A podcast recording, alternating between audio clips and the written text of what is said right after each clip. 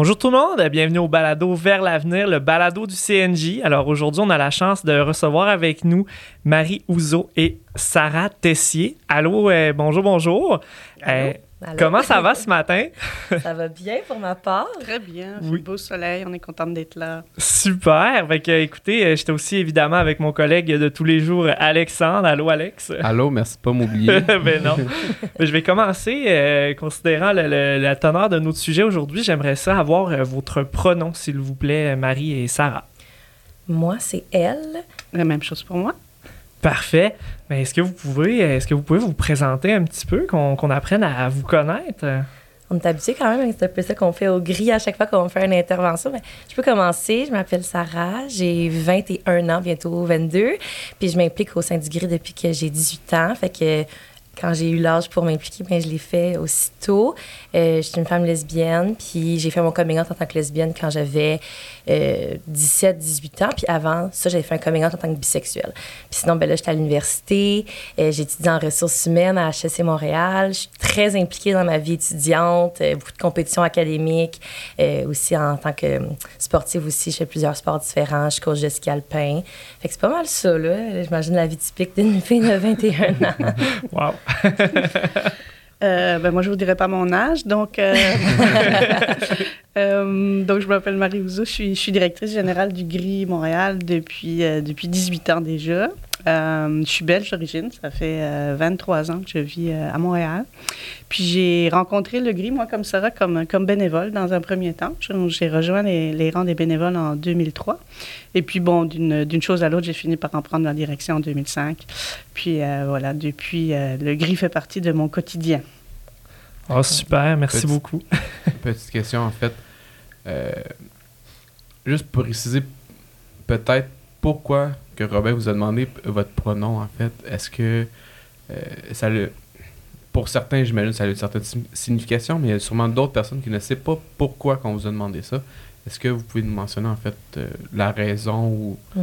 C'est ce qui justifie la question un peu, là? Mm-hmm. ben, en fait, c'est ce qu'on appelle du langage inclusif. Donc, pour être sûr de s'assurer de, s'adresser aux personnes euh, en fonction de leur identité et, donc pas de ne pas commettre d'impair. Donc, euh, il y a des choses qu'on ne peut pas savoir euh, juste en regardant les gens. Puis, la façon la plus simple d'être au diapason avec ces personnes-là, ben, c'est de leur poser des questions. Donc, justement, demander le pronom, mais on s'assure à ce moment-là qu'on va s'adresser aux personnes d'une façon qui correspond à leur identité de genre. Donc, c'est toujours une marque de respect au niveau de l'inclusion. Ça peut être euh, perçu des fois comme, euh, voyons, je ne demanderai pas ça, ça va l'insulter, mais au contraire, je pense mhm. que c'est bien plus une, euh, marque de respect. Puis mettons qu'on fait un impair en cours de route. Mettons que mon pronom c'est Yel, puis il y a un impair qui est fait. Comment est-ce qu'on comment est-ce qu'on réagit? Je trouve que les gens, parfois, ils ont, ils ont peur d'avoir peur. Justement, ils ont peur de, de, de frapper quelqu'un ou comme, de, de venir un peu comme l'insulter, entre guillemets. Mais euh, pour ma part, personnellement, je n'ai jamais rencontré quelqu'un qui utilisait d'autres pronoms qui a été insulté lorsque je me suis trompée. Au contraire, lorsqu'on reconnaît notre erreur, ah, je suis désolée, euh, je recommence, puis on n'en fait pas trop un, gros cas, puis on continue, puis on, se corrige. Moi, je pense que c'est comme ça qu'on apprend, c'est comme ça qu'on avance en tant que société. On s'est tout le temps trompé. Tout le monde peut se tromper dans des sphères quelconques. Alors, c'est l'apprentissage commun collectif qui est important. Et moi, je pense à ce moment-là. Moi, tout à fait d'accord avec Sarah. Puis, comme, comme tu dis très bien, l'important, c'est qu'on s'excuse et on passe à autre chose et on n'en fait pas tout un plat euh, pour finir par demander à la personne de nous rassurer et, renverser les rôles. donc, euh, non, non. OK. Merci. Est-ce que on, a passé un peu, euh, on est allé directement dans, dans, le vif du sujet, mais vous avez mentionné Gris Montréal tantôt. Est-ce que vous pouvez nous parler de euh, de l'organisme Gris Montréal? Ben oui, il hein, faudrait commencer par le début, c'est sûr. donc, le, le, GRI, donc, ça veut dire Groupe de recherche et d'intervention sociale. Donc, on a deux volets euh, principaux. Le volet intervention sociale, c'est ce qu'on fait dans les classes. Puis, je vais peut-être passer la parole à Sarah dans une seconde pour expliquer ce que c'est exactement, parce qu'elle y est euh, régulièrement. et le volet recherche, dans le fond, pour nous, c'est ce qui nous permet de faire de l'évaluation d'impact, d'être sûr que les actions qu'on mène dans les classes ont un impact positif sur les jeunes qu'on rencontre. Donc, depuis l'existence du GRI, en fait, on fait de la recherche communautaire euh, et ça a toutes sortes, euh, toutes sortes de, comment dire, d'implications. Puis ça nous donne énormément d'informations sur justement le niveau de confort des jeunes vis-à-vis -vis de la diversité sexuelle euh, dans, dans, les classes. Parce que, en fait, c'est ça le GRI. Hein, c'est un mhm. organisme communautaire dont la mission principale, c'est la démystification de la diversité sexuelle et de la pluralité des genres principalement dans les écoles, mais aussi euh, dans tous les milieux de vie, dans les milieux où on nous appelle, dans le fond, donc milieu de travail, euh, résidence pour aînés, euh, maison de jeunes, on est un peu partout. Et qu'est-ce qui se passe dans les classes? Ben, ça, ça. Concrètement, en fait, c'est super bien fait. le GRI, ils ont un beau site web où on peut mettre toutes nos disponibilités. C'est super simple et accessible aussi comme plateforme en tant que bénévole. Une fois que je suis attitrée, dans le fond, à une, à une intervention à une école, ben, on je me pointe là. Puis là, on rencontre souvent les professeurs ou les personnes qui sont euh, en charge. Euh, les jeunes, ils remplissent un questionnaire, en fait avant l'intervention avec des questions de genre comment est-ce que tu réagirais si ta sœur euh, te disait qu'elle était lesbienne? De, de à l'aise à très mal à l'aise doivent remplir ces questions-là avant même de nous voir pour pas comme biaiser un peu les perceptions parce que parfois tu peux aller voir quelqu'un qui te confronte un peu dire ah tu sais, finalement euh, je suis pas sûre de ma réponse. Il ne faut pas biaiser les réponses des gens. Après on rentre en classe tout le temps deux intervenants intervenantes. Alors on essaie d'avoir comme des, des, différentes un peu réalités aussi. Fait que parfois euh, des personnes qui s'identifient comme femmes ou d'autres comme hommes lesbiennes gays des choses comme ça. Puis on va se présenter. Et ensuite on va aussi présenter le gris. Et la période au complet est réservée aux questions des jeunes. Fait n'importe quelle question qu'il va avoir, il n'y a aucune question qui est taboue. Et c'est ça qui est le fun, c'est qu'on va vraiment être avec l'énergie de la classe. Parfois, j'étais en classe, là, puis c'était du silence pendant cinq minutes, mais on accepte le silence. On avance, on y va. Puis le but, c'est vraiment pas que ce soit les questions du prof, ce soit les questions des jeunes. Euh, alors, on va répondre à toutes les questions, puis aussi des deux perspectives, les deux personnes qui sont en l'avant. Puis à la fin, la rencontre d'intervention, ils vont remplir à nouveau le questionnaire pour voir si la perception a changé. Puis euh, on leur demande souvent d'écrire des commentaires. vu qu'on est des bénévoles, c'est un peu comme notre paye les commentaires. Fait que euh, c'est ça. Puis ben, il y a plein d'études qui ont été publiées par le GRI qui, prouvent en fait l'efficacité des interventions. Fait que c'est super encourageant. Les interventions. Vas-y. Les interventions, en fait, vous les faites euh, sur quel niveau? Primaire, secondaire, cégep? Oui, ouais, on commence au troisième cycle du primaire, en fait. Donc, troisième cycle du primaire jusqu'à l'université. C'est sûr qu'au niveau euh, statistique, le plus grand nombre, c'est euh, au secondaire. Mm-hmm. Mais il y a eu une croissance vraiment exponentielle au primaire dans les cinq, six dernières années. vraiment, on en fait de plus en plus au primaire. Parce que si je peux ajouter, dans le fond, les questions, ils viennent du public, ben, des jeunes. Alors, ça va vraiment aller avec leur niveau à eux. Euh, J'étais allée dans des écoles où c'est des questions super profondes, vraiment recherchées, des jeunes secondaires 5 qui, qui avaient des questionnements.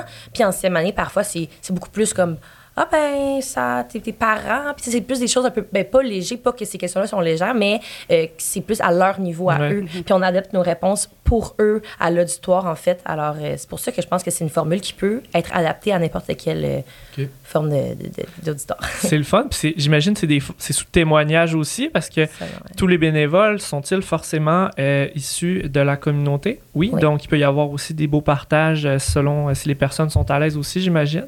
En fait c'est basé complètement sur ça. Là. Pour devenir intervenant, intervenante au Gris Montréal, il y a une formation. Deux ou trois jours? Oui, oui, deux jours. Deux jours quand même. C'est une formation qu'il faut, qu'il faut passer là, pour pouvoir devenir bénévole intervenant. Alors, euh, on est comme formé pour répondre avec nos témoignages, venir un peu chercher dans nos émotions. Le but, c'est un peu de dire lorsque tu connais quelqu'un de la diversité sexuelle, tu es un peu plus enclin à, ben, à respecter, puis à comprendre, puis à vouloir comprendre. Alors, c'est pour ça qu'on on pige beaucoup dans nos témoignages. Ben justement, c'est un peu, c'est seulement ça, là, comment mes parents ont réagi, comment moi j'ai appris. Fait que c'est ça. Tout à fait. Ben, juste ajouter que c'est vraiment euh, dépasser euh, une présentation théorique. Là. On n'est pas du tout dans ça. C'est vraiment toucher les gens, mettre des modèles positifs, dans le fond, mm-hmm. à partir des vécus euh, des intervenants, des intervenantes. Ouais. Y a-t-il des jeunes qui se sentent interpellés? Moi, ça me questionne. Je m'imagine remonter en arrière puis avoir eu la chance d'avoir des témoignages comme ça, peut-être que j'aurais été porté à, mettons, faire mon coming out plus tôt ou à, mm. à me livrer sur ces sujets-là plus tôt. Euh, y a-tu des gens, justement, des jeunes qui viennent voir et qui disent Hey, tu m'as permis de me rendre compte que j'avais peut-être.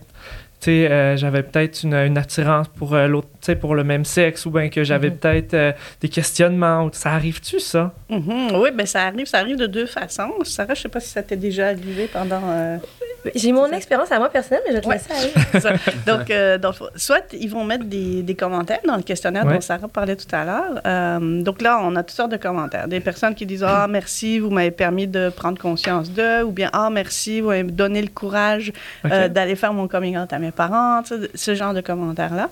Sinon, il y en a des fois qui vont mettre un petit peu plus longtemps à ranger leur sac d'école. c'est sûr que tout le monde a quitté la classe pour être la dernière personne à être dans la classe puis venir euh, parler aux intervenants, aux intervenantes, puis peut-être leur poser des questions un peu plus personnelles ou leur parler de leur réalité. Et finalement, ça arrive aussi qu'il y ait vraiment des coming out en classe. Et là, ça, c'est quand même toujours un peu spécial parce que tu mm. dis, oh, OK, comment ça va réagir? Mais souvent, quand, en tout cas de mon expérience, quand il y a des coming out en classe, c'est aussi parce que l'intervention a permis à la personne qui est prête de se rendre compte que, OK, les questions sont posées quand même avec respect, euh, les réponses euh, ont l'air de susciter une certaine forme d'approbation autour, donc, OK, j'y vais. Et donc, euh, moi, j'ai déjà vu des, des coming out qui se font en, classe, puis ça applaudit après. Oh, wow. Ça, c'est les belles histoires. Il y en a d'autres moins belles, mais ça, c'est belles histoires. Oui. Personnellement, je n'ai jamais vécu de coming out en classe encore. C'est sûr, les gens qui restent à la fin pour te dire des commentaires et tout, ben, c'est tout le temps apprécié. Mais moi, personnellement, quand j'ai vécu l'intervention du grid à mon école, quand j'étais en secondaire 4, j'ai pas fait de coming out, j'ai pas dit de questions, je peux aller voir l'intervenant par la suite, mais ça a eu un impact beaucoup plus au long terme dans ma vie. Puis quand que j'ai fait mon coming out, ben, la première chose que je voulais faire, c'est redonner au gris. Des fois, je pense qu'on n'a pas tout le temps la vision euh, complète de, l'impact qu'on peut avoir sur la vie de tout le monde qui est dans la classe. Parfois, c'est des gens qui, des années plus tard, vont dire Cette intervention-là, finalement, c'est venu creuser quelque chose en moi, puis c'est des années plus tard que j'ai pu réaliser. Eh ben, moi, c'est ça que ça l'a fait pour moi, le Gris Montréal. Puis c'est pour ça que je me sens autant attachée, puis, puis loyale, en fait, à cette organisation-là. On est chance. met des graines, en fait, je pense. puis ça peut germer, ça peut prendre du temps mais euh, vous, vous, touchez le cœur de ces jeunes-là. Là, ça, c'est oui, je pense que oui. Puis effectivement, comme tu dis, sur le long terme, parce que moi, j'ai des intervenants, des intervenantes qui me disent j'étais dans le métro, puis là, il y a, y a quelqu'un qui est venu vers moi et qui m'a dit Hey, salut, euh, t'appelles Robert, t'es venu dans ma classe il y a cinq ans. Oh, OK, c'est comme. Et tu te souviens comment je m'appelle? Oh, d'accord. C'est fait que c'est hmm. vraiment. Ça, pour certains, certaines d'entre eux, ça les marque profondément. Est-ce que ça pourrait vous arriver, admettons justement, après une intervention, il y a, un jeune qui décide de, faire son coming out justement à, ses parents? Puis là, je sais pas si c'est dans vos mandats, mais si euh, vous faites des interventions, à la limite, ça s'est mal passé dans, la, au, dans le milieu de la famille, est-ce que vous en faites des interventions ou c'est peut-être plus un autre organisme qui s'occupe de ça? Oui, nous, nous, on ne fait pas d'intervention individuelle. On est vraiment dans l'intervention de groupe, mais on fait de la référence, par exemple. Donc, on a régulièrement des personnes qui vont euh, contacter le gris, que ce soit avant que ça se passe ou après, euh, pour avoir de l'accompagnement. Et nous, on va les référer euh, aux bons organismes, que ce soit Interligne, que ce soit les organismes jeunesse, comme Alter Hero, Projet 10, Jeunesse Lambda. Donc, ça, c'est des choses qu'on fait quand ils nous contactent, mais les intervenants, les intervenantes, à la fin des interventions, des ateliers, ils laissent aussi ces coordonnées-là aux jeunes pour pouvoir poursuivre, s'ils en ont euh, besoin, euh, la conversation sur ces sujets-là. Est-ce qu'il y a, euh, parce que nous, on, dessert au niveau du, du, syndicat du SFPQ, on dessert quand même plusieurs régions du Québec. Là, c'est sûr qu'on est à Montréal aujourd'hui pour l'enregistrement, on vous accueille. mais est-ce que, mettons, un jeune qui vivrait, je sais pas moi, en Beauce, un jeune qui vivrait à Québec ou peu importe, est-ce que euh, il peut quand même vous écrire, vous pouvez le référer. Est-ce que comment ça fonctionne? Comment ça rayonne en fait les, cet organisme-là à travers le Québec? Mm-hmm. Ben oui, en fait, il y a cinq grilles au Québec. Donc il y a Gris Montréal, Gris Québec, euh, Mauricie Centre du Québec, Estrie et Chaudière-Appalaches. il y en a même en Acadie maintenant. Euh, ok. ouais. Donc on dépasse. Il y en a même en Belgique francophone aussi. mais là, c'est un peu loin. J'espère qu'ils vont contacter directement leur organisme. Mais donc oui, il y a des services qui sont dans ces cinq régions-là. Et puis, c'est sûr que, tu sais, euh, peut-être des fois, euh, comme Gris-Montréal est peut-être le plus gros, le plus ancien, on reçoit des demandes de gens qui viennent d'un peu partout, puis là, on les réfère à leur, à leur grille euh, plus locale. Puis nous, on a un, projet aussi en parallèle qui s'appelle le Gris par en tournée. Et dont, justement, l'objectif, c'est de desservir les régions où il n'y a pas de gris ou un autre organisme qui ferait de la sensibilisation un peu comme nous on le fait. donc, ça nous permet quand même d'offrir la possibilité aux intervenants scolaires qui voudraient avoir ce type d'atelier dans leur classe de le faire. Donc euh, là, on a des bénévoles qui sont partis récemment euh, en Gaspésie. On est en train d'organiser des interventions pour le Bas-Saint-Laurent, même aller dans le nord de l'Ontario, dans l'Ontario francophone. Fait que là, on a des petites caravanes de bénévoles qui se promènent euh, un peu partout là, là où les besoins se font sentir, en fait. Wow. C'est le fun, c'est bon à savoir. Je pense que ça peut peut-être allumer des petites lumières chez des auditeurs qui pourraient nous écouter, pour eux, pour leurs enfants ou leur, entourage. C'est le fun de voir. avec plaisir, oui, oui. C'est super. Puis je me, je me demandais, dans les écoles, ben c'est sûr qu'il y a des écoles euh, où il y a aussi des gens qui sont issus de, de, communautés diversifiées, des, nouveaux Québécois qui mhm. arrivent sur le territoire. Mhm. Euh, est-ce que vous sentez qu'il y a une manière différente aussi de, sensibiliser euh, les nouveaux arrivants qui peuvent avoir un bagage différent de nous? bon, on le mhm. sait, on parlait même tantôt dans le corridor, on disait qu'en France, entre autres, ça fait pas si longtemps que le, mariage a été, a été approuvé. On sait qu'au Québec, ça fait quand même un petit peu plus longtemps. Mhm. Donc, euh, il y a peut-être même des, des pays euh, qui sont pas encore, évidemment, là, que c'est pas encore légal, que c'est même criminel. Donc, comment euh, on deal avec ça? Dans, mes trois dernières interventions, en fait, j'étais dans une école. La première fois que j'étais allée à cette école-là, super diversifiée. Moi, j'ai une secondaire, c'est très uniforme une sorte de personne. Alors, voir aller rentrer en secondaire là, c'était comme très confrontant. Je wow, OK, beaucoup de réalités différentes. Beaucoup de réalités, beaucoup de, d'immigrants de, première génération. Puis on était dans la cour de CR. Le professeur, il avait, avant de rentrer, il nous avait dit là, tu sais c'est quand même une classe, une bonne classe. Préparez-vous. Et comme de fait, c'était une de mes interventions les plus euh, difficiles pour moi émotionnellement parce que c'était très, ben, c'est confrontant quand même de, de, se faire poser des questions puis de devoir piger un peu dans nos, dans nos émotions à nous. Je veux pas, j'ai 21 ans avec moi, ça fait pas comme euh, plein d'années. Oui, je suis et tout, mais des fois, il y a des choses qui peuvent quand même venir un peu me, me piquer. Puis là, c'est se dire, OK, non, on est là pour une raison d'apprentissage. C'est pas personnel. Ces gens-là me, me connaissent pas à la fin de la journée. Mais c'était super difficile parce que même juste au sein de la classe, il y avait des réalités et des euh, croyances très différentes. Alors même le prof, il nous disait c'était super difficile pour lui de faire son cours parce qu'il y avait, mettons, pendant le cours, des, des interventions, bon, même non, mais oui, mais non, mais oui. Fait que là, bref, euh, ça a été un peu d'y aller en mode respect. Nous, moi, je respecte toi, mais moi, tout ce que je demande, c'est du, du, respect, en fait. Je demande pas que demain, toi, tu deviennes lesbienne. C'est vraiment pas ça. Ce que je demande, c'est ou que tu t'avoues ton, ton homosexualité davantage. c'est ce que ce qu'on demande, c'est plus du respect. Puis, où que moi, je vois la différence, en fait, c'est quand on demande à ces jeunes-là, issus de plein de religions différentes, les profs leur demandent si toi, par exemple, tu étais gay, qu'est-ce que tes parents feraient? Là, ils disent ben, mes parents, ils mettraient dehors, c'est sûr. OK. Si tes enfants à toi étaient gays, qu'est-ce que toi, tu ferais? Ah ben là, tu sais, OK, ouais, ben peut-être que... Et c'est, elle est là, la différence. C'est vraiment sur le long terme, mais c'est quand même, euh, moi, je trouve un peu d'espoir, puis c'est positif tout de même.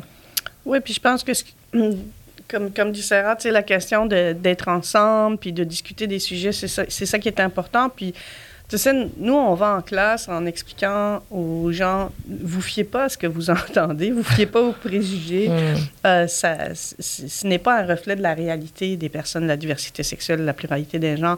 Fait qu'on n'est pas nous pour aller en classe puis avoir nous-mêmes des préjugés mm-hmm. sur d'autres formes de diversité. Tu sais.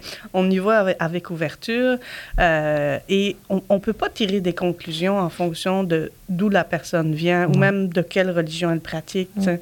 Euh, il y a des personnes qui sont ouvertes et il y a des personnes qui sont fermées dans tous les milieux, dans toutes les familles, dans mm. toutes les religions, dans toutes les cultures. Euh, il y a aussi des personnes, on dit toujours, mais tu sais, si tu viens d'un pays où euh, ben, c'est pas accepté, ça va peut-être être plus difficile. Ben oui, mais on sait pas. Si ça se trouve, la personne, elle a quitté ce pays-là ben exactement pour ça. Tu sais, donc, euh, mm. c'est pas forcément qu'elle vient avec, euh, avec une vision qui est négative par rapport à la diversité sexuelle. Et au contraire, tu as des Québécois la fameuse expression qu'on ne sait pas qu'est-ce que ça veut dire exactement, mais de souche, en tout cas, pur c'est ça, euh, qui sont là depuis euh, des générations, des générations, puis ils sont complètement homophobes et transphobes. Hein, ça, je veux dire, le Québec euh, n'a pas le monopole de l'ouverture à l'autre. Donc, ça, restons humbles, puis soyons ouverts et, discutons. Je pense que le secret, il est là. Oui, définitivement. Puis au gris, on espère chanceux d'avoir des intervenants intervenantes de issus de plein de milieux différents, qui viennent de partout à travers le monde, qui pratiquent toutes les religions, ben, plein de religions différentes, mm. puis qui pratiquent encore. Là. Fait que c'est super euh, encourageant, en fait, lorsque ces intervenants-là peuvent aller dans ces classes-là précises. Ça, ça tombait que que non, cette fois-là, je pratique aucune religion, mais ça aurait été vraiment le fun d'avoir quelqu'un qui dit Ah ben moi, par exemple, je suis X, Y, Z et je suis aussi homosexuel. Et là, c'est vraiment, il y a un grand apprentissage de pouvoir montrer que tout peut exister, en fait, puis que tout est possible. Puis qu'à Montréal, on, est chanceux d'avoir des églises, par exemple, ou des, des, endroits religieux qui peuvent accepter toutes ces, ces formes de pluralité-là. Mm-hmm. Alors, euh, voilà. Vraiment. Mais tu avais quelque chose, à Alexandre? Mais en fait, je me posais comme question, en fait, est-ce que euh, c'est c'est plus difficile. Euh, j'ai compris tantôt, vous allez euh, aussi, je crois, dans, dans, dans, les maisons de retraite ou mm-hmm. est-ce que c'est plus difficile de faire des interventions justement dans, dans des maisons de retraite où veut, pas les, ces personnes ont, ont vécu mm-hmm. avec une certaine pensée dans la tête mm-hmm. versus une école secondaire où eux sont frais mais qui peuvent quand même avoir l'arrière-pensée des parents et de la famille derrière eux. Je pense que les deux, c'est très différent. Des fois, déjà, aller dans des maisons de personnes âgées, puis euh, les personnes disent Ah, moi, fille lesbienne. Puis comme, les, les, les, réalités sont vraiment différentes. Parfois, tu vas dans les secondaires, puis c'est très, très, très fermé. Puis ma mère, elle a dit ça, alors c'est ça. Fait que c'est très différent. Là. Moi, je pense que, je sais pas, je pourrais pas répondre s'il y en a un plus difficile que l'autre. Hmm. Au contraire, euh, je, puis on n'est jamais là pour convaincre non plus. on n'est jamais là pour convaincre puis sortir de là puis dire ah je l'ai eu. C'est plus pour encore une fois semer des graines puis de un jour pouvoir tout euh, euh, cueillir ça là, je pense. Mm. Oui, tout à fait. Puis c'est amusant que tu poses cette question-là parce que moi, par rapport aux, aux, résidences, là, quand on a commencé ce projet-là, ça fait quand même maintenant euh, au moins 7-8 ans, je dirais. Là moi-même, j'avais des préjugés. Tu sais. je me dis, oh là là, ça va être compliqué. C'est des personnes qui ont vécu avant la Révolution tranquille, tu sais, qui ont été marquées par la religion. Euh, tu sais, bon, je dis, ben, il faut y aller parce que c'est important, mais ça va pas être un projet facile. Et en fait, euh, ce dont on se rend compte sur le terrain, c'est que le problème, souvent, c'est pas les résidents. Le problème, c'est d'avoir accès aux résidences. Donc, là où on a eu le plus de réticence, c'est quand on faisait du démarchage pour dire, bon, ben voilà, nous, on offre ce, projet-là. Euh, est-ce que ça vous intéresse de recevoir les intervenants du gris? Et on recevait souvent des réponses négatives de la part des directions, mhm. avec euh, des réponses aussi... Euh, aberrante que ben non, il n'y en a pas chez nous. Ben non, c'est ah. une résidence de 600 personnes, puis il n'y en a pas chez vous. Ben oui, c'est sûr. Euh, en tout cas, bon. ah non, non, je peux pas. Moi, je, me souviens d'une conversation avec un, directeur de de résidence qui me disaient Ah non, là, moi, si, si vous ne connaissez pas ma clientèle, si j'offre ça, euh, c'est sûr qu'ils vont m'en vouloir. Et il, mm. continuait ce discours-là. Je dis Non, en fait, c'est toi qui veux pas. c'est toi qui l'entretiens. Exactement. Parce qu'une fois qu'on est là, euh, moi, j'ai eu des conversations extraordinaires dans, euh, dans des résidences, dans les HLM ou dans des milieux de vie pour aînés, euh, d'une bienveillance, d'une profondeur, d'un accueil vraiment extraordinaire. Puis j'ai dit, bon, ben, tu sais, il n'est jamais trop tard pour travailler sur ses propres préjugés. Là, je parle des miens, pas des leurs. fait moi, personnellement, ça a été parmi mes plus belles interventions dans ma longue carrière d'intervention. ouais si je m'adresse à vous deux, moi j'aime ça les faits saillants puis les, anecdotes croustillantes, j'aime bien ça crunchy en bon français, mais c'est quoi la, réaction la plus surprenante, que ce soit positivement ou négativement, que vous ayez eu d'un individu lors d'une de vos, euh, vos ateliers de sensibilisation? Mais ben, ma plus récente, en fait, là, c'est, malheureusement, j'en ai. Je vais avoir dire un positif et un négatif parce que là, je veux pas finir juste sur une note négative. Euh, ben, j'ai un jeune qui s'est levé en classe puis qui m'a dit ben You're going to hell. Mm. Puis il a quitté la classe. Puis je pensais pas que ça allait m'affecter autant. J'aurais pas pensé que j'aurais appelé ma mère après puis dit Mère, c'est ça qui est, arrivé, ça. Puis ma, pauvre petite mère, ben on, on l'a un peu comme essayé de, le virer en, en, genre de joke pour essayer de pouvoir surmonter ça. Puis dire, ben là, je viendrai avec toi. Puis j'étais comme, OK. Puis tu sais, après, j'en ai même parlé à mes amis. J'étais comme, wow, la gang. Puis vous, puis vous, vous pensez qu'il n'y a plus d'homophobie. Puis vous pensez que c'est pas nécessaire ce que le gris fait. Mais pourtant, moi, je me suis mis out there. Je pense que je fais quelque chose de bien. Puis là, j'ai cette réaction-là. Puis ça m'a, c'est vraiment me toucher. Puis au contraire, euh, motiver à en faire plus. Parce que je me suis dit, ben, s'il y a un jeune comme ça dans une classe, il y a d'autres jeunes comme ça dans d'autres classes. Puis en espérant que que lui, ben, ça, des fois, c'est qu'on vient toucher à des cordes très, très, très sensibles. Puis là, je veux encore une fois pas dire rien que, que je ne sais pas, mais qui sait, lui, sa vie, puis son vécu, puis plus tard, là, qui sait pourquoi c'est venu le chercher autant, qu'il avait besoin de faire ça? Alors, je me dis, c'est peut-être vraiment très nécessaire. Là. Puis sinon, une autre. Euh, une belle anecdote, je coach aussi le flag football au, secondaire, puis ça, ça le finissait que j'allais dans, dans, un secondaire, que j'ai déjà coaché une game contre leur équipe, bref, puis il y a une fille qui est restée à la fin, fin, fin, puis dans ce temps-là, je sortais avec mon ex, puis elle était venue me voir à la fin, puis elle a dit Je me rappelle la game que tu étais venue ici, je t'ai vu avec, avec ta blonde, puis juste te dire que j'avais jamais vu deux filles lesbiennes qui jouaient au football, puis ça m'a vraiment, vraiment, vraiment fait du bien. Puis ben. Hmm comment pas. on, on, peut pas donner ami avec ces jeunes-là, puis on peut pas. De, même si moi, j'ai pas une grosse écart d'âge, t'aurais juste le goût de dire on va-tu prendre un café? Comme je, voudrais juste tout te dire les belles choses, puis qu'est-ce que tu sais pas que j'aimerais tant que tu saches que ça va tellement être une belle vie là mais euh, c'est juste comme un gros câlin puis un ben écoute euh, merci tellement fait que ça c'est des, belles choses aussi puis je pense que tous ces moments là ils viennent un peu contrebalancer les, petits moments comme ça qui peuvent faire être plus euh, plus négatifs là. Ben oui tout à fait ben je peux prendre un exemple justement chez les aînés puisqu'on en parlait j'étais dans, dans un HLM puis on était pas tant, peut-être une douzaine, autour d'une table, puis on discutait, puis euh, je parlais de mon expérience, puis mon co-intervenant aussi, puis à un moment donné, euh, il y a une dame qui dit, euh, elle met sa main sur mon bras, puis elle me dit, mais tu sais, moi, j'en ai marié un, un homosexuel. Là, je me dis, oh my God, qu'est-ce qu'il va, qu'est-ce qu'elle va me dire? Qu'est-ce qui s'est passé pour elle?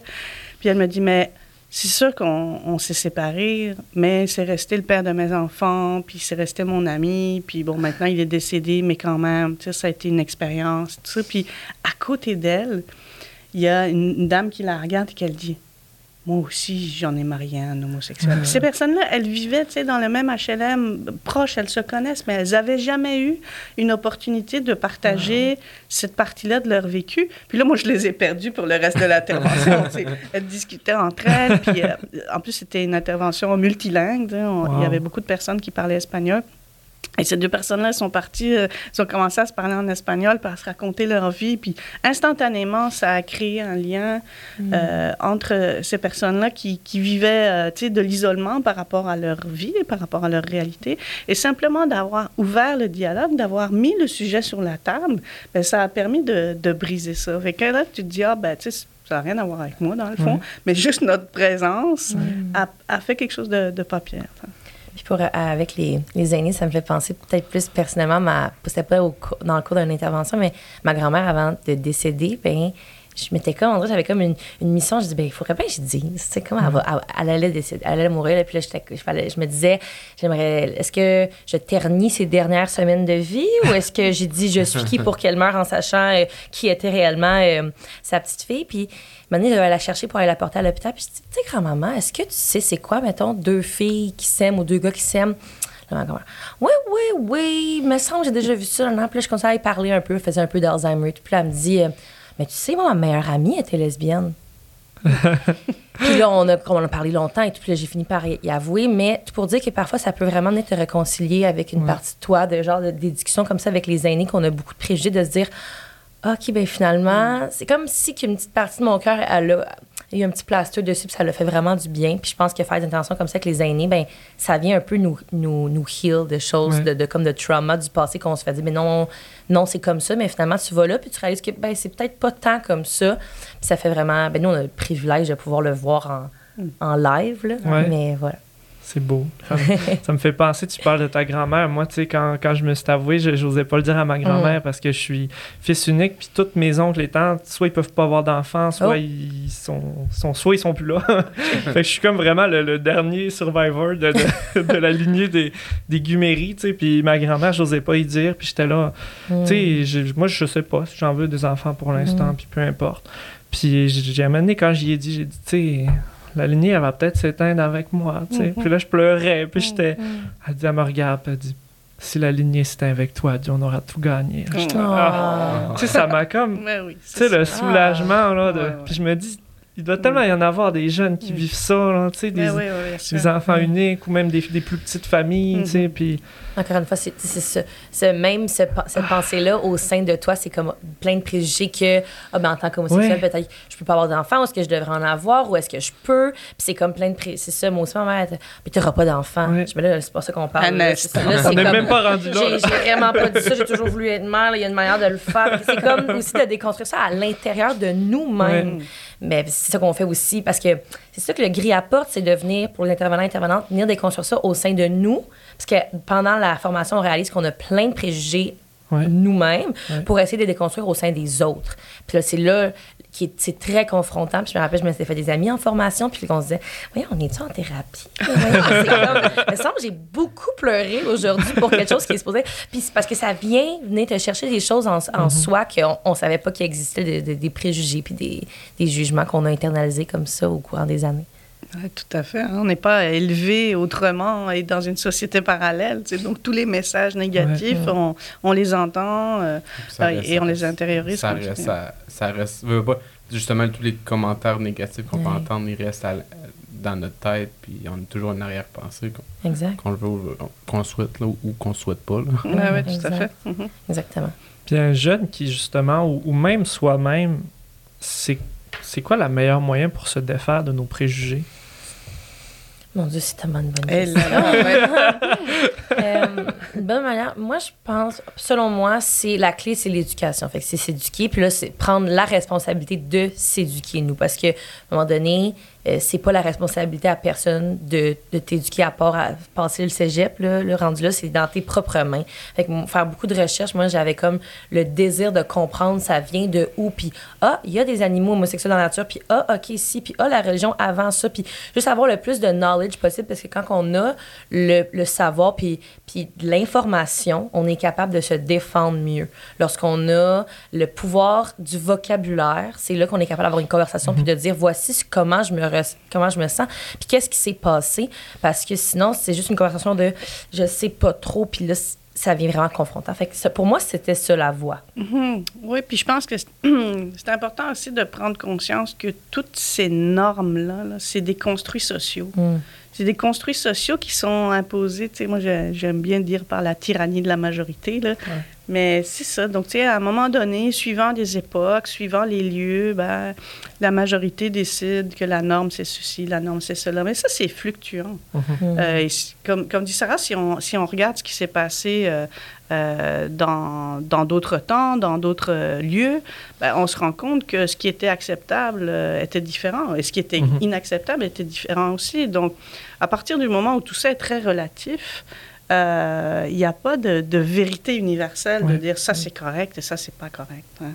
Mm. Donc, je pense que la légitimité, elle vient de là aussi, de dire, mais dans le fond, c'est euh, moi je suis qui je suis, euh, ça ça n'a pas d'impact négatif sur personne en fait. Hein. je ne brime les droits de personne, je ne brime les conditions de vie de personne, et au contraire. Le travail que j'ai à faire, c'est de pouvoir être qui je suis dans une société qui a décidé de normes qui sont assez étroites. Euh, et à partir de ce moment-là, ben, c'est de déployer ses ailes, puis de dire, bon, ben ok, mais je, suis légitime, en fait, euh, mm. euh, même si je ne rentre pas dans la, dans la boîte étroite. Exact. C'est bon. moi, en tout cas, j'ai pas poussé mes recherches si loin que ça, concernant faire des recherches sur les animaux. Non, moi, j'ai vraiment comme... Non, non, moi, c'est décidé, c'est là que je vais. je préfère avec un, être avec un homme que... Mm-hmm.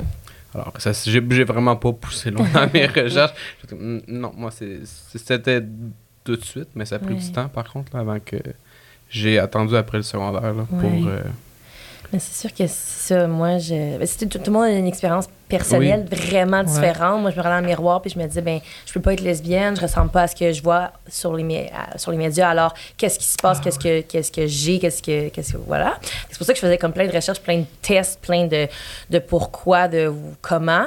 Fait que, tu sais, puis tout le monde a des expériences euh, vraiment différentes. Fait que quand on vient, puis qu'est-ce qui est super intéressant également, je trouve, c'est que c'est pas tout le temps les parents. Moi, j'ai des parents super ouverts. Euh, jamais, jamais que j'ai entendu de commentaires homophobes de personne dans ma famille. Mais pourtant, ça m'a pris autant de temps, puis j'ai eu besoin d'une intervention du gris, puis j'ai pour pouvoir déployer mes ailes, justement. Fait que c'est pas tout le temps aussi l'environnement immédiat, mhm. comme que parfois, il y a des personnes homosexuelles qui font leur coming out super assumé dans des familles super religieuses, super strictes. Puis tu te dis, mais voyons, mais eux autres, il y aurait eu toutes les raisons de ne pas le faire, mais ils l'ont fait. Alors, c'est pour ça que l'environnement, puis les, les, pourquoi, puis tout ce qui entoure, euh, c'est vraiment, euh, c'est unique. Puis moi, c'est ça qui, qui me passionne, justement. pour ça que j'aime ça, partager avec les gens du gris. Sur la question de tantôt de Robin, moi, je pense, je te suis là, sur l'éducation. Je pense que c'est une des bonnes solutions.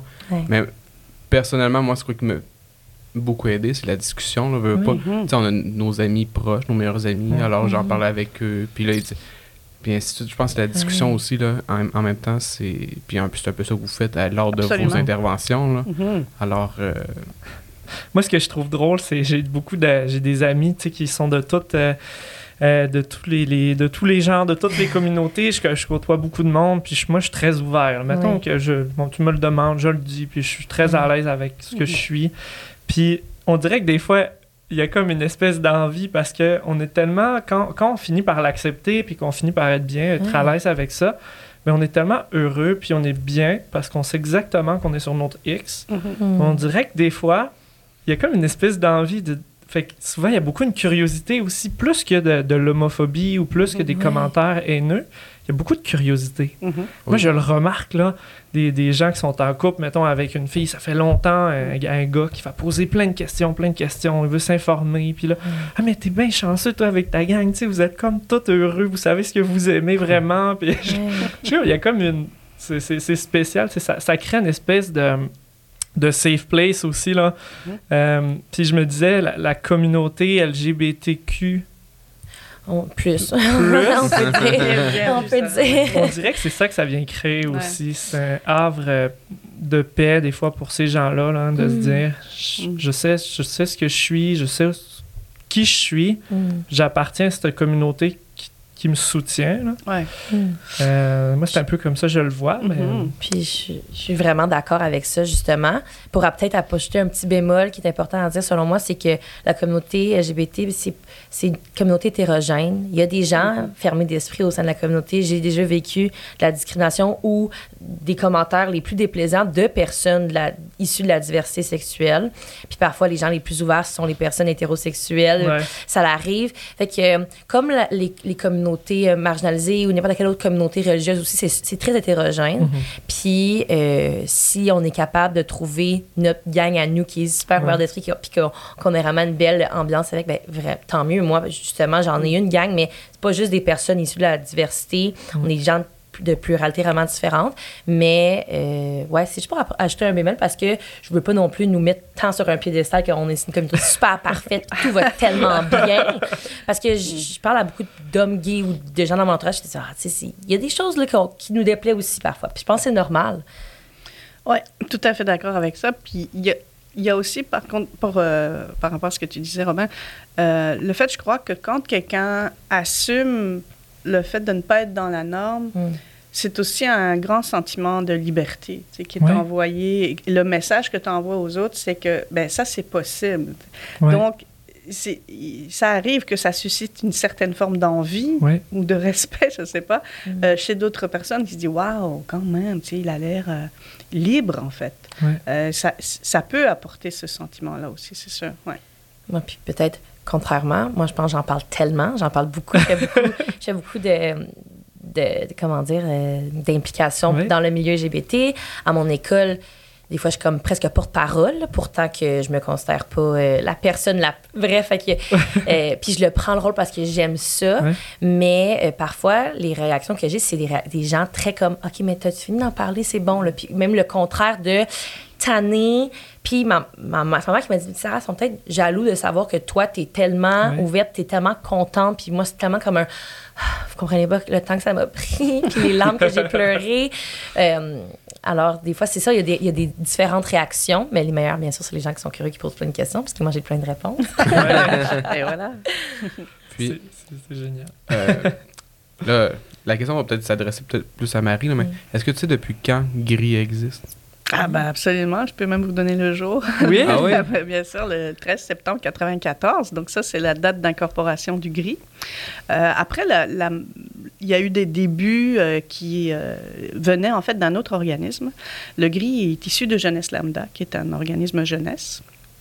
donc, qui est vraiment un organisme par et pour. Donc, c'était des, des jeunes principalement des jeunes gars gays à l'époque, à la mm. fin des années 80. Il y avait des groupes de discussion. Euh, et évidemment, il se rendait compte que le milieu dans lequel il souffrait le plus, souvent, ben, c'était l'école. C'était là qu'il recevait le plus de, rejets ou ils entendaient le plus de commentaires homophobes. Et ils se sont dit, bon, ben, il faudrait qu'on fasse quelque chose. Il faudrait qu'on aille sensibiliser les écoles.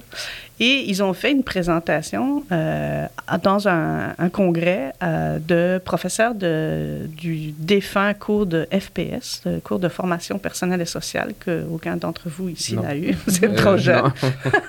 Euh, qui était le cours qui était là avant ECR. Mhm. OK. Euh, et en leur disant, ben nous, on serait prêts à aller parler à vos jeunes. Euh, et finalement, il y a un, prof qui lui-même avait dans sa classe un jeune qui était victime en fait d'intimidation et qui lui avait partagé d'ailleurs des pensées suicidaires. Il s'est dit bon ben moi je saute sur cette occasion-là et il a fait venir quatre jeunes dans sa classe. Et ça a été la première intervention du GRI, en fait. Ah. Ils étaient quatre. Je pense qu'ils avaient besoin de ce courage-là. Maintenant, à deux, on, s'en sort.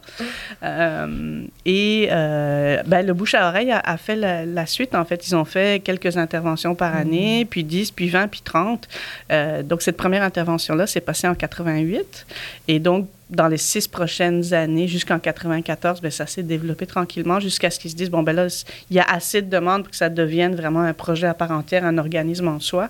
Et donc là, ils ont créé euh, le, le, GRI, en fait, le groupe de recherche et d'intervention sociale. Mm. C'est une énorme organisation. On parlait tantôt de plus de 250 bénévoles. Mm-hmm. Comment ça vit, le GRI? Comment ça fonctionne? Comment euh, c'est financé? Ah, ben, ça. c'est ça. Euh, d'abord, ça vit grâce à ces bénévoles, ça, c'est sûr et certain. Là, ça vit euh, grâce à cette énergie, à cette générosité-là euh, de nos bénévoles qui, qui, se succèdent de génération en génération. au niveau des finances, c'est sûr que c'est un défi constant parce qu'on est un organisme qui, pour toutes sortes de raisons, est très peu financé à la mission. Donc, on n'a pas beaucoup de financement récurrent de la part des, des pouvoirs publics. En fait, si on veut donner des chiffres, c'est assez simple. On a un budget maintenant qui s'approche du million et euh, on, notre subvention récurrente est même pas 100 000 Donc, tout le reste, il faut aller le chercher euh, chaque année, en fait. Alors, ça ne veut pas dire qu'il n'y a pas d'autres fonds publics. Tu sais, on a de la, subvention par projet, euh, des fois, mais le gros vient d'autofinancement. Donc, on a des grosses campagnes de financement chaque année, campagne annuelle de financement avec des objectifs qui varient en fonction de nos besoins, mais entre 350 450 000 Des activités bénéfices aussi. D'ailleurs, j'envoie un, message dans l'univers. On a une activité bénéfice qui s'appelle la soirée désorientation qui aura lieu le 14 avril, qui est une soirée très, très chic et très, euh, euh, très swell. Je vous, je vous invite à, à, regarder le site euh, du GRI pour ça. Euh, et donc, c'est comme ça que ça fonctionne. Et aussi, on, a la chance d'avoir toutes sortes d'initiatives, des gens qui nous écrivent en disant Ah, ben, tu sais, moi, j'ai organisé euh, un véloton et j'ai récolté 500 dollars et on voulait vous les remettre et tout ça. Fait qu'il y a, il y a des gens mm. qui, qui s'impliquent de cette façon-là et ça nous aide beaucoup. Alors, avec tous ces petits morceaux-là, on arrive à faire un casse-tête entier puis à, boucler nos budgets, mais c'est sûr que c'est un travail, euh, un travail constant. Hmm.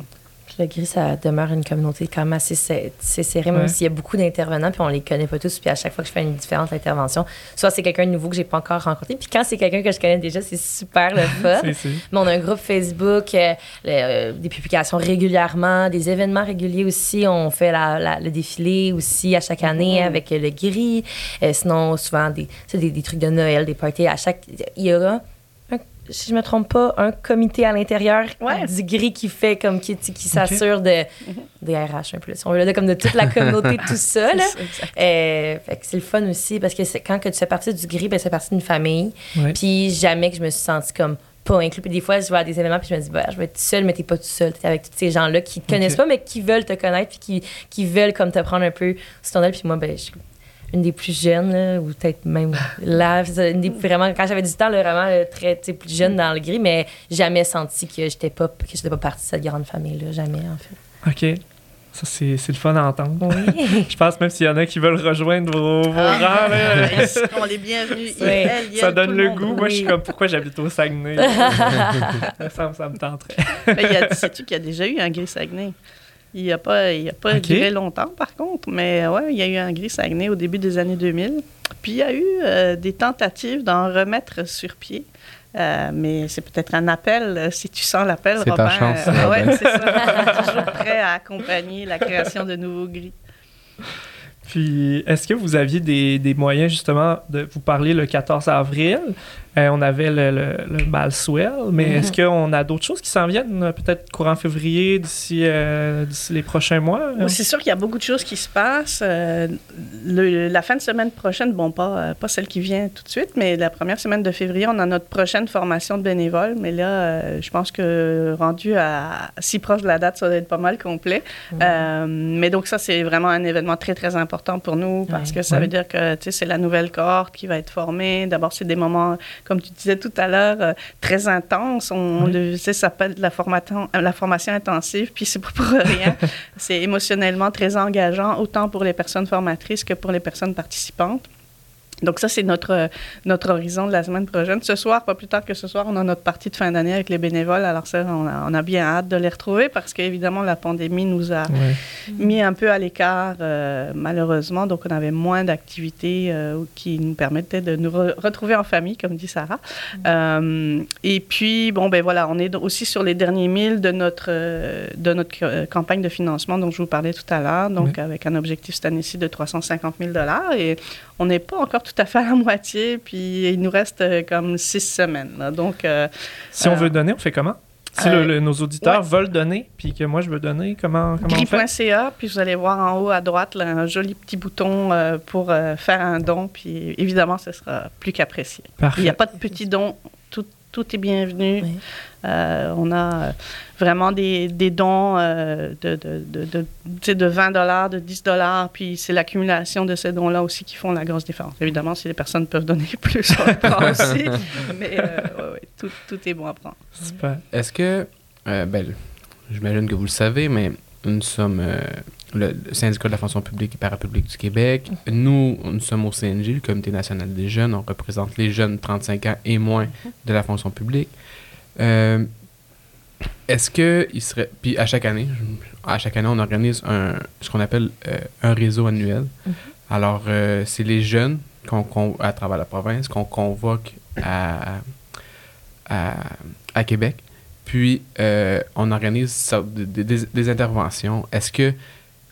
Est-ce, qu'il serait possible de communiquer, ben, j'imagine qu'à Québec, on va communiquer avec Gris Québec, là, mm-hmm. mais avec un gris pour euh, justement qui viennent faire l'intervention ou vous, vous êtes vraiment dédié plus aux écoles puis non, non, non, ce serait, oui, oui, avec grand plaisir. On fait des interventions euh, dans les milieux syndicaux depuis longtemps, euh, que ce soit des interventions, partage avec mm-hmm. les personnes, donc de la même façon qu'on le fait dans les écoles, mais on fait aussi de la formation, de l'accompagnement. Fait que oui, on est, on est très, très ouvert Ça fait bien que tu parles du syndicat. Puis là, je vois qu'on a le temps encore. Moi, j'amène une grosse question sur la table.